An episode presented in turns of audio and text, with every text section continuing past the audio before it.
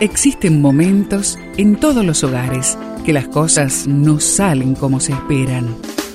Susana y Gustavo Piñeiro te traen soluciones para tener un hogar diferente y duradero. Quédate con nosotros, porque ahora comienza Hogares de Esperanza. Riquezas, honra y vida son la remuneración de la humildad y del temor del Señor. Proverbios 22.4 este texto lo encuentras en la Biblia. Muchas personas viven sin reparar las relaciones rotas porque no saben cómo hacerlo. Es algo de lo que no se habla mucho y no se enseña en la universidad. La clave para restaurar las relaciones rotas es la humildad. Si la soberbia es el mayor de los pecados, causante de la caída de Satanás del cielo, la humildad debiera ser la mayor de las virtudes.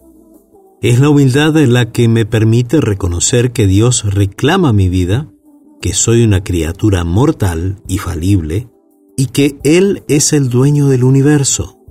Es la humildad que me hace decir, soy un pecador y necesito ser salvo. Es la humildad la que me hace ver mis equivocaciones y por tanto me ayuda a ser misericordioso ante los errores de los demás. En la humildad está el origen de toda sabiduría. Restauremos las relaciones rotas haciendo lo siguiente. Pidamos la ayuda de Dios. Afirmemos el valor que tiene la otra persona. Reconozcamos nuestras propias faltas. Permitamos que los demás se equivoquen.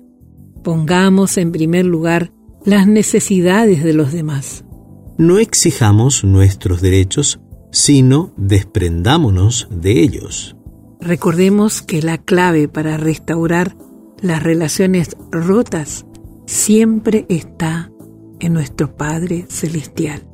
Te invito a que ahí en familia hablen sobre qué cosas pueden derribar los puentes de las relaciones. Te invito a orar.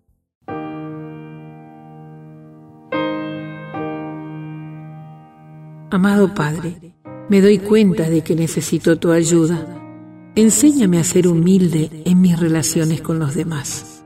Y te lo pedimos juntos, en el nombre de Jesús. Amén.